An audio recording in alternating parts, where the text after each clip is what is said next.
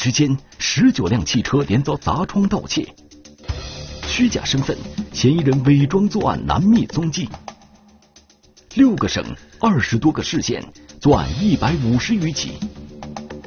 火车进站，实时抓捕，留给民警的时间只有四分钟。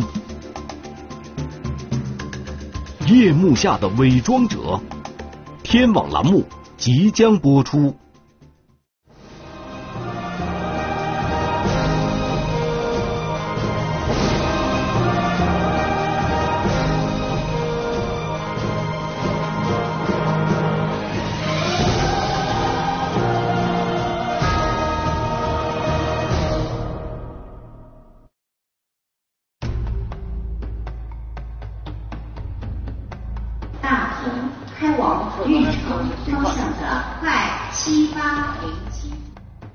只有嫌疑人的照片和车厢号。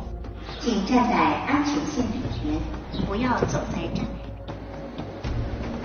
火车进站以后，因为当时上下车旅客比较多，我们就安排警力把住两边车门，然后让进车厢进行摸排。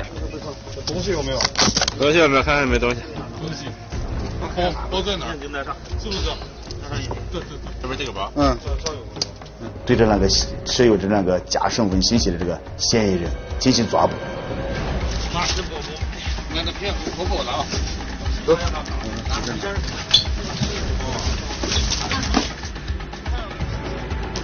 这个皮箱可能是三个的。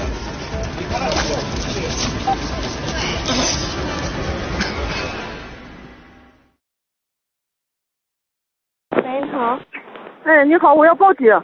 嗯，先生。我的车在那个自己小区门口停到了，让人把玻璃打烂了。在哪里？在那个泛华城市广场。把我后玻璃就是给敲碎了，敲碎可能偷东西了。好的，我们通知民警跟你联系啊。接到市民报案后，山西省忻州市公安局直属分局波明派出所的民警立刻赶到了案发现场。这是一片高楼林立的居民小区。受害人王女士被砸的汽车就停放在小区外的马路边上。就是我早上七点送孩子去那个呃上补习班了，然后一过来就看见这个玻璃砸了。然而，王女士并不是这天早上唯一遭到砸窗盗窃的受害人。我那车玻璃昨天晚上在小区外面放的，被人倒了。喂，你好，忻州市公安局幺零报警服务台。哎，喂，你好，我现在这里是那个忻州，就是泛华城市广场，就是这个西门，西门旁边嘛。我这车被人家那个给砸了玻璃了。啊，你好，嗯，我这边是泛华城市广场嘛，车也被人盗了，玻璃也砸了。这些报警人要么是跟王女士居住在同一个小区，要么就是相邻小区的居民。由于这些小区的停车位数量有限，很多业主就把车停放在小区周边的空地上。当时，在现场小区的北门、南门、西门都有车辆的汽车玻璃被砸，丢失了若干物品和现金。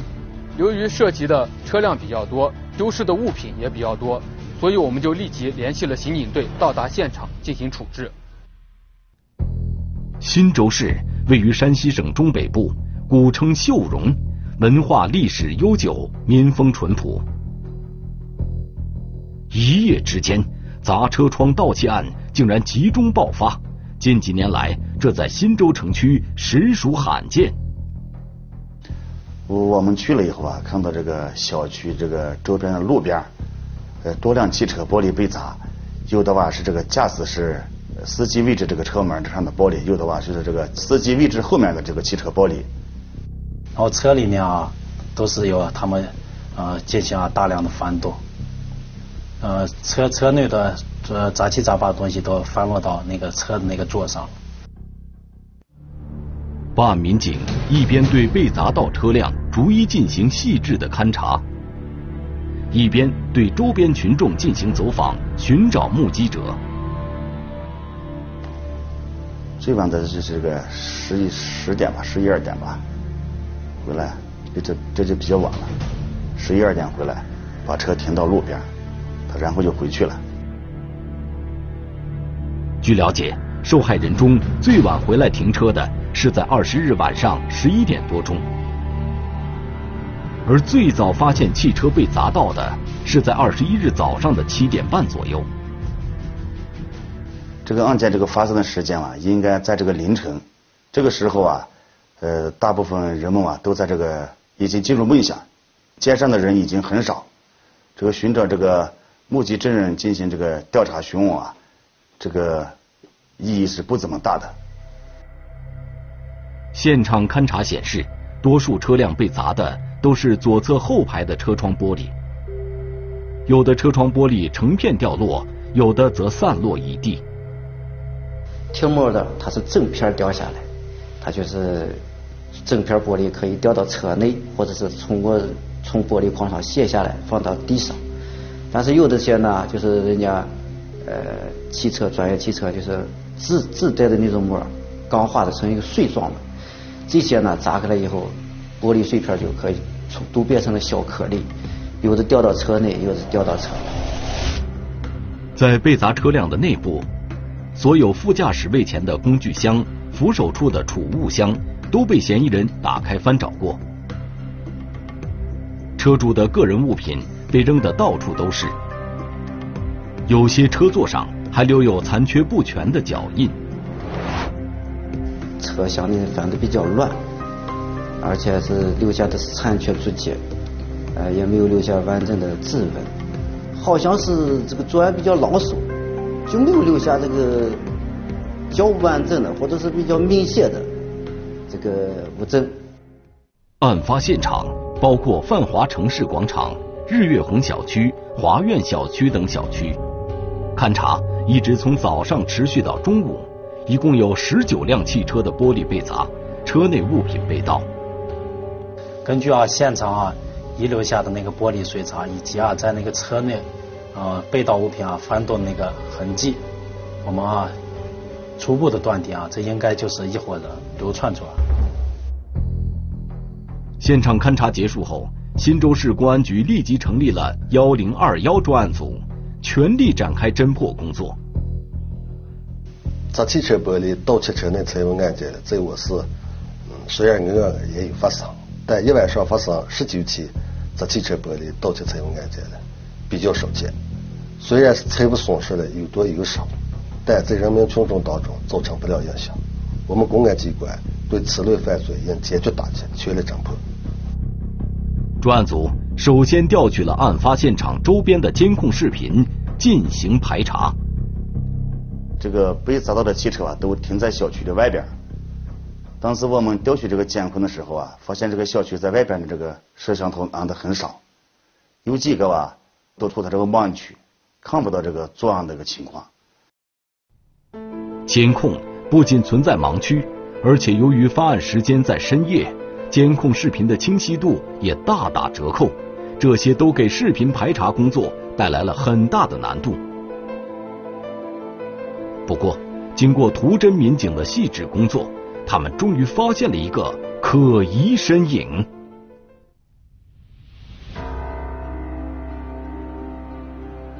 狡猾嫌疑人有意躲避视频监控，他走一些这个小巷子呀，或者是走这个事情拍不到的地方。盗贼凭空消失，背后必有蹊跷。这个人是不是当时消失以后躲在什么地方？是不是把衣服给换了？分析细节，警方识破嫌疑人换装轨迹。他吧拿着手电筒，在这个。周边这个汽车啊，一个挨着一个，朝里面照。咱们当时直接判定啊，这个人就是作案的嫌疑人。夜幕下的伪装者，天网栏目正在播出。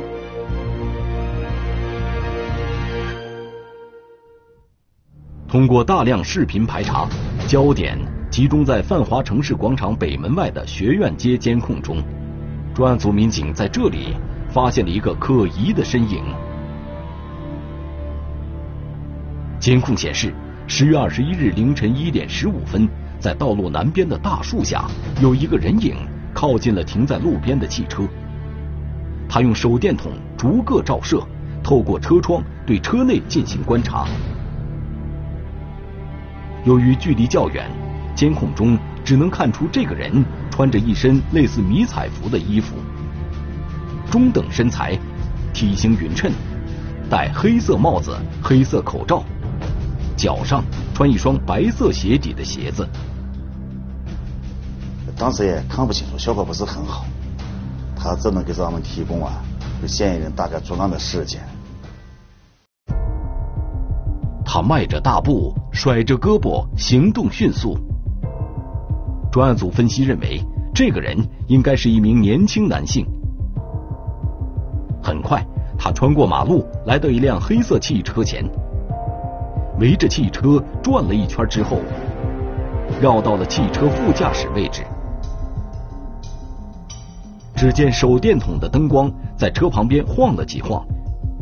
这个人就消失在路边的树丛中了。他吧拿着手电筒，在这个周边这个汽车吧一个挨着一个，朝里面照。咱们当时直接判定啊，这个人就是作案的嫌疑人。嫌疑人围着转圈的黑色汽车，正是十九辆被砸到汽车中的一辆。专案组以嫌疑人消失的地点为中心，从泛华城市广场到日月红小区，再到华苑小区、丽都锦城小区、金华小区等案发现场，在将近四五平方公里的范围内，逐步向四周扩散，排查所有天网和民用监控设施。终于，在九元街与七一路交叉口的一处监控中，再一次看到了这名嫌疑人的身影。视频显示的时间是十月二十一日凌晨三点四十二分。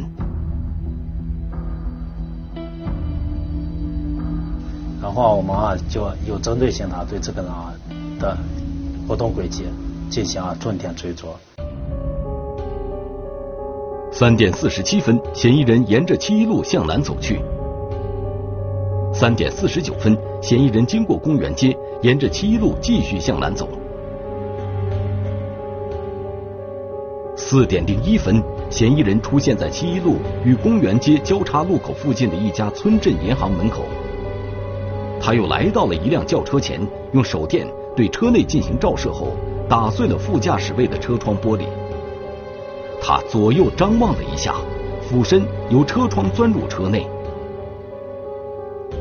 四点零三分，嫌疑人从右后车门出来之后，继续寻找新的作案目标。当看到这儿的时候啊，咱们就看出这个嫌疑人大概特征，因为这个银行的监控提供了很好的这个画面。银行门口的这段视频清晰的拍下了嫌疑人的体貌特征。嫌疑人身穿迷彩服，头戴黑色帽子，帽檐上方有白色装饰花纹，黑色口罩，脚穿白色鞋底的运动鞋。这与凌晨一点十五分出现在学院街的嫌疑人特征完全吻合。对他的轨迹的跟踪啊，有一个这个刚性的认识，最起码是有明确的目标了。这个嫌疑人穿着迷彩服，呃，戴着鸭舌帽，戴着口罩。专案组民警继续利用监控对嫌疑人进行视频追踪。嫌疑人从银行门口离开后，继续沿着七一路向南行走，进入杏林街。四点三十三分进入建设北路，在建设路与雁门大道交叉口的路边，嫌疑人对停放在路边的轿车进行照射。四点三十六分，嫌疑人抬头四处打量后，原路折返，斜穿过马路，再次进入了建设北路。四点四十九分，当追踪到建设北路锦玉苑小区西门时，嫌疑人又一次从监控中消失了。但是更早一个十字路口这儿的时候啊。就找不到了，怎么找也找不到他，不知道他去哪里了。民警查遍了周围所有的监控视频，都没有再发现嫌疑人的身影。呃，在跟踪的过程当中啊，哎，咱们就发现这个嫌疑人啊，他有时候也就回避这个街上的这个视频监控，是吧？他走一些这个小巷子呀，或者是走这个视频拍不到的地方。从泛华城市广场到嫌疑人最后消失的锦玉苑小区附近，这段路程不足五公里。专案组分析，尽管狡猾的嫌疑人在刻意躲避监控探头，但是案发地点周边的天网监控和民用监控分布较多，嫌疑人即便刻意躲避，也不可能原地消失。应该还是视频侦查的不够细致，或者某个环节出现了疏漏。对这个四个路口的这个监控都调取了，也没有发现他的踪影。在这四个路口的另外的路口，我就守他，看我能不能守到他，因为他肯定要经过这路口，是吧？他不可能离开这路口去的别的地方。专案组调整思路，绘制了案发现场周边的地形图，对嫌疑人可能逃离的路线进行分析推演，然后再到实地对各条推演路线上的治安监控、民用监控等逐一排查。并把排查的时间范围逐步向后推进。十月二十一日早晨五点十二分，在团结街与师院西巷交叉路口的监控中，一个身影引起了民警的警觉。等我们后来又重新查看这个路口附近的监控时候，发现有一名身着黑色上衣、浅色裤子的男子，在嫌疑人进去这个巷子之后没多久。从这个巷子口又重新搬出来。这名男子出现的地点距离嫌疑人消失的地点只有四百多米，他手里提着一个塑料袋，里边塞满了东西。由于当时天还没有亮，路上并没有几个行人，这个早早出门的人显得有些醒目。民警向前查看视频，但一直没有发现这个人进出路口的画面。民警心中不由得产生了一个疑问。当时咱们就有个怀疑，是这个人是不是当时消失以后躲在什么地方啊？是不是把衣服给换了？这个人的身高、体态、走路的姿势都与嫌疑人有几分相像，民警怀疑此人就是换装后的嫌疑人。我们啊进行了大胆的猜想，这个人啊应该是在这个拐角处啊。更换了衣服，然后啊把衣服啊放到他随身呃提的那个袋子里。民警通过对视频仔细分析发现，这个人虽然身上的衣服与嫌疑人不同，但他们同样都戴着一个黑色口罩，而且脚上的鞋子也是白色鞋底，与嫌疑人所穿的鞋子十分相似。嫌疑人诡计留线索，暴露藏身之处。当时他叫这个出租车嘛，呃，对咱们就增强了信心，就符合这个嫌疑人作案以后离开这个现场时候这个情形。意外发现，嫌疑人竟然不止一人。查看了这个当时他的住宿时候这个登记，发现了是一个张某和一个苏某两个人来登记的。盗贼假冒身份。侦查线索再次中断，他们应该持有的是假身份证。夜幕下的伪装者，天网栏目正在播出。二零一八年十月二十一日凌晨四点四十九分，嫌疑人在建设北路锦御苑小区附近的监控画面中失去了踪迹。五点十二分，在距离嫌疑人消失地点四百多米的团结街师院西巷路口。走出来一名身穿黑色上衣、浅色裤子的男子。经过比对分析，专案组认为这名男子很有可能是换装后的嫌疑人。民警随即对这名男子的行迹展开视频追踪。嫌疑男子手里拎着一个袋子，沿着团结街向西往七一路方向走去。五点十七分，嫌疑人在路边停下。此时的他已经摘下了黑色口罩，蹲在路边摆弄手机。并时不时的向道路两边张望。五点二十分，嫌疑人进入了七一路。嫌疑人就在上面那个路口有个地方完成换装后，然后沿着七一路步行往这个位置。嫌疑人沿七一路向南走，边走边打电话。五点二十二分五十七秒，监控拍到了嫌疑人清晰的面部图像。他圆脸，戴眼镜。微胖，走路时有些左右摇摆。嫌疑人在七一路学府街路口徘徊了十多分钟。五点三十八分，他坐上一辆出租车向东驶去。当时他叫这个出租车嘛，呃，对咱们就增强了信心，就符合这个嫌疑人作案以后离开这个现场时候这个情形。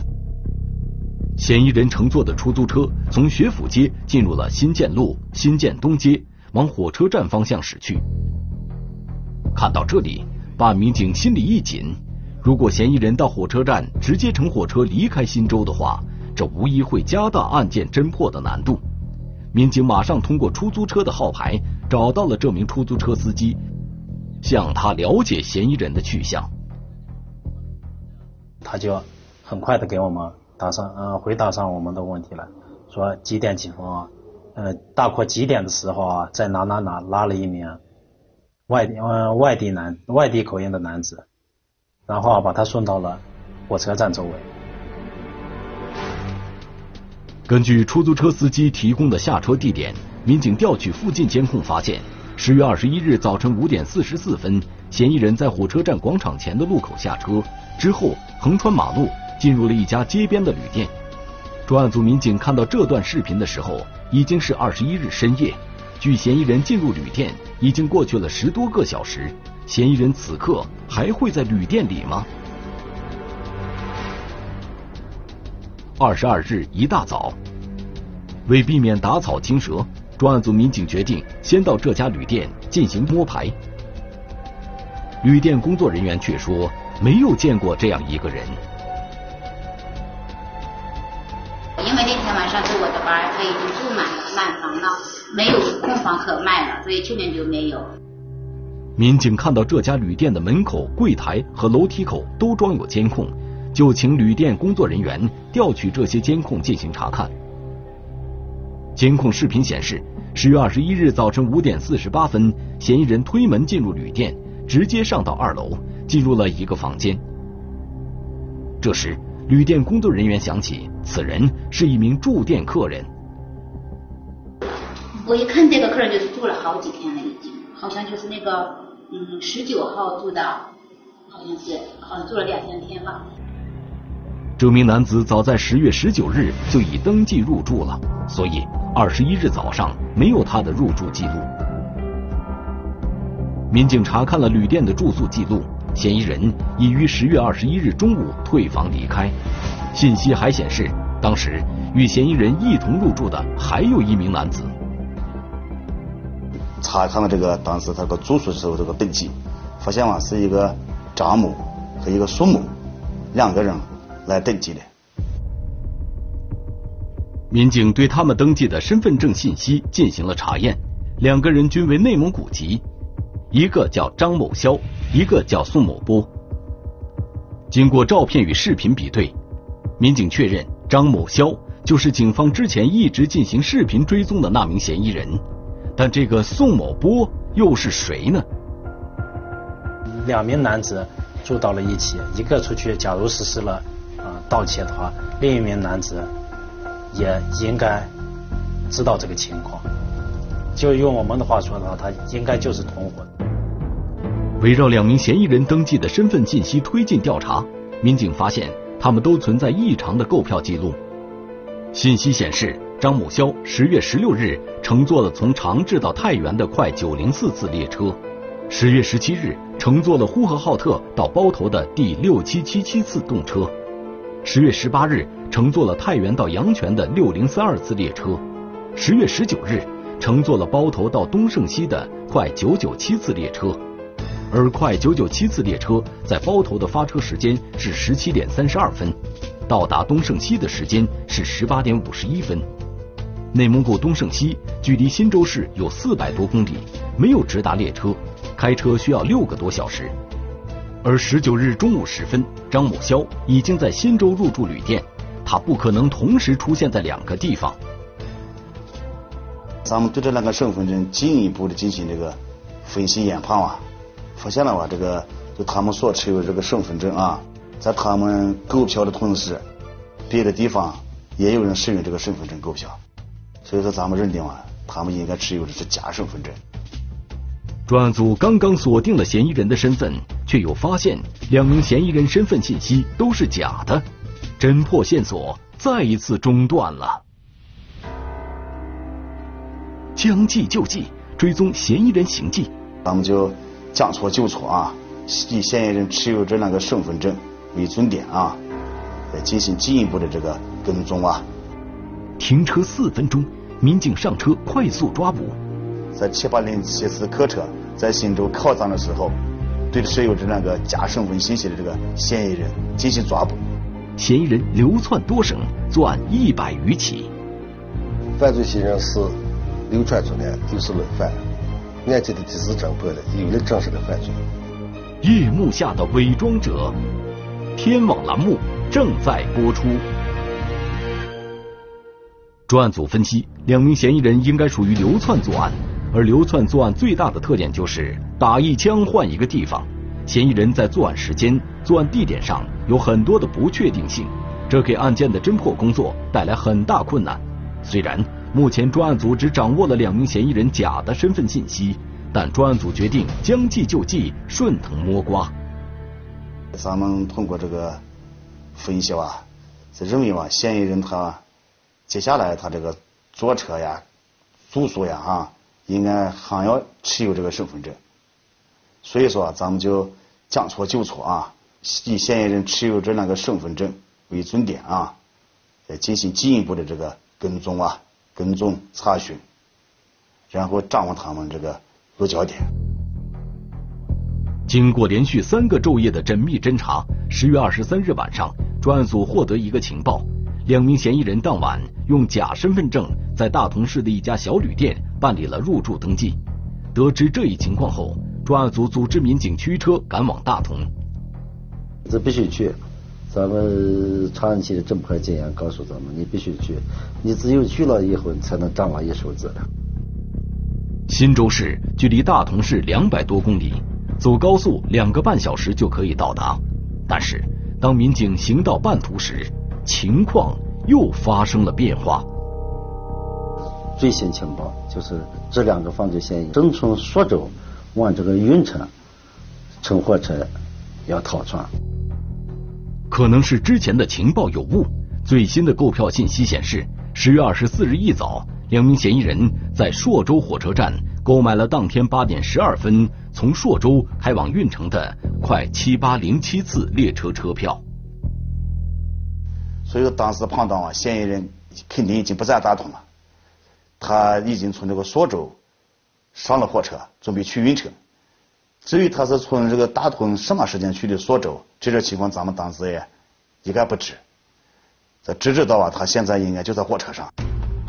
得知这个情况后，专案组命令正在赶往大同的民警即刻掉头返回新州。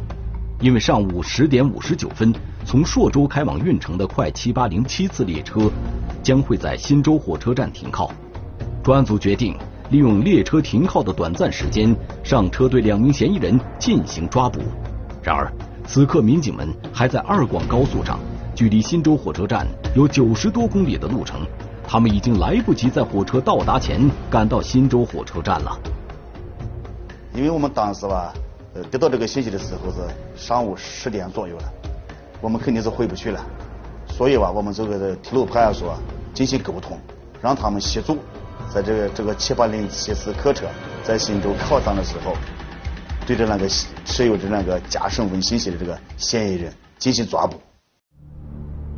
购票信息显示，两名嫌疑人购买的是快七八零七次列车二号车厢的七号和八号下铺。专案组联系了快七八零七次列车上的乘警，请他们协助侦查嫌疑人在列车上的情况。之后，乘警以例行检查为由，查看了两名嫌疑人的车票和身份证，他们所持的正是张某肖和宋某波的身份证。在得到乘警反馈的信息后，专案组更要争分夺秒了。马上指挥咱们在家的新这一中队也好，嗯，还有五中队也好。迅速赶往新州火车站。快七八零七次列车在新州火车站只停留四分钟，在短短的四分钟时间里，民警要登车对两名嫌疑人进行辨认、抓捕，并带离车厢，同时还要保证同车乘客的人身安全，抓捕难度可想而知。当我们接到警情的时候，手里面只有嫌疑人的照片和车厢号。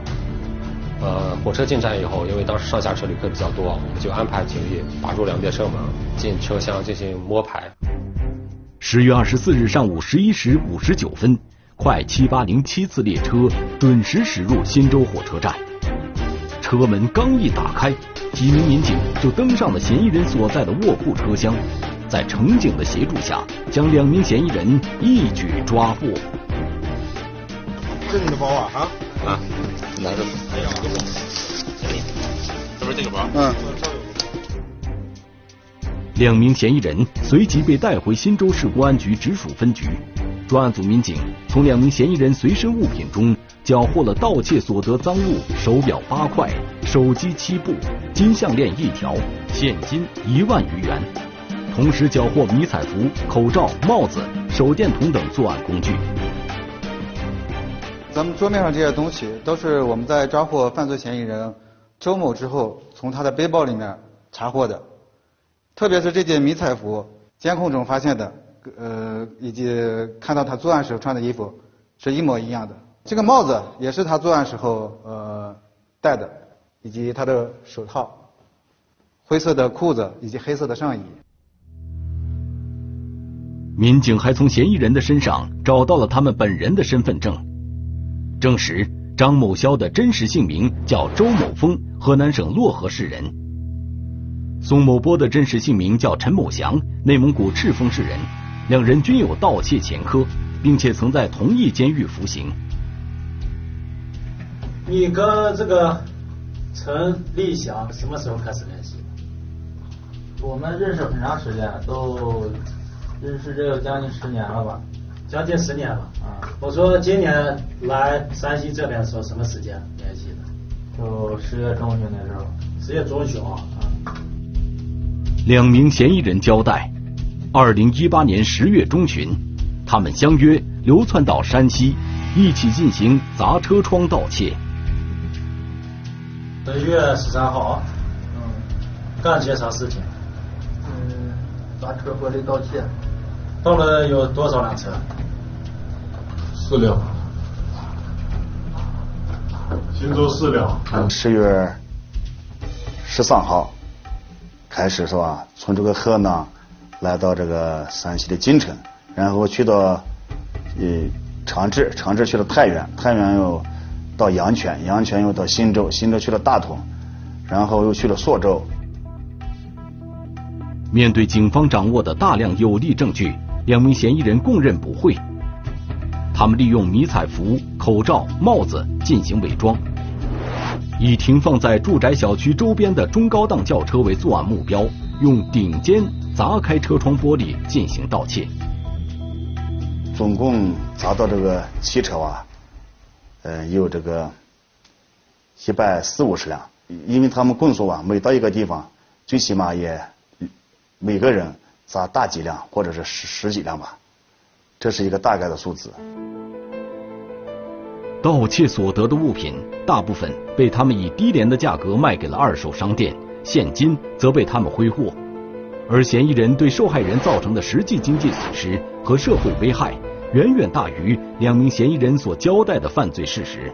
从跨区就是让当地公安机关稽查相关这个受害人啊，有的地方就反馈回来了，有的地方就反馈就没有。没有丢东西，他就有时候联系不上，反馈不到。在对案件进一步深挖后，专案组查明，两名嫌疑人曾在贵州、四川、河北、辽宁、山东、山西六个省的二十多个市县流窜作案。犯罪嫌疑人是流窜作案，又是累犯，案件的及时侦破了，有力证实了犯罪。在此提醒广大人民群众。停放车辆的同时，车内不要放置贵重物品，预防此类案件的发生，最大限度的减少财产损失。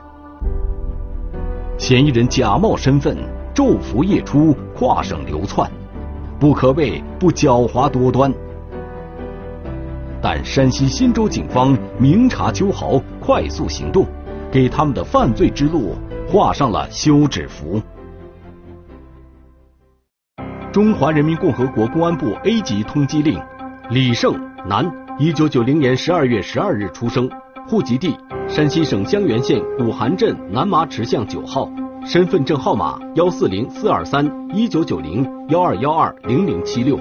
该男子为重大盗抢骗犯罪在逃人员，公安机关希望社会各界和广大人民群众及时检举揭发盗抢骗等违法犯罪活动，发现有关情况，请及时拨打幺幺零报警。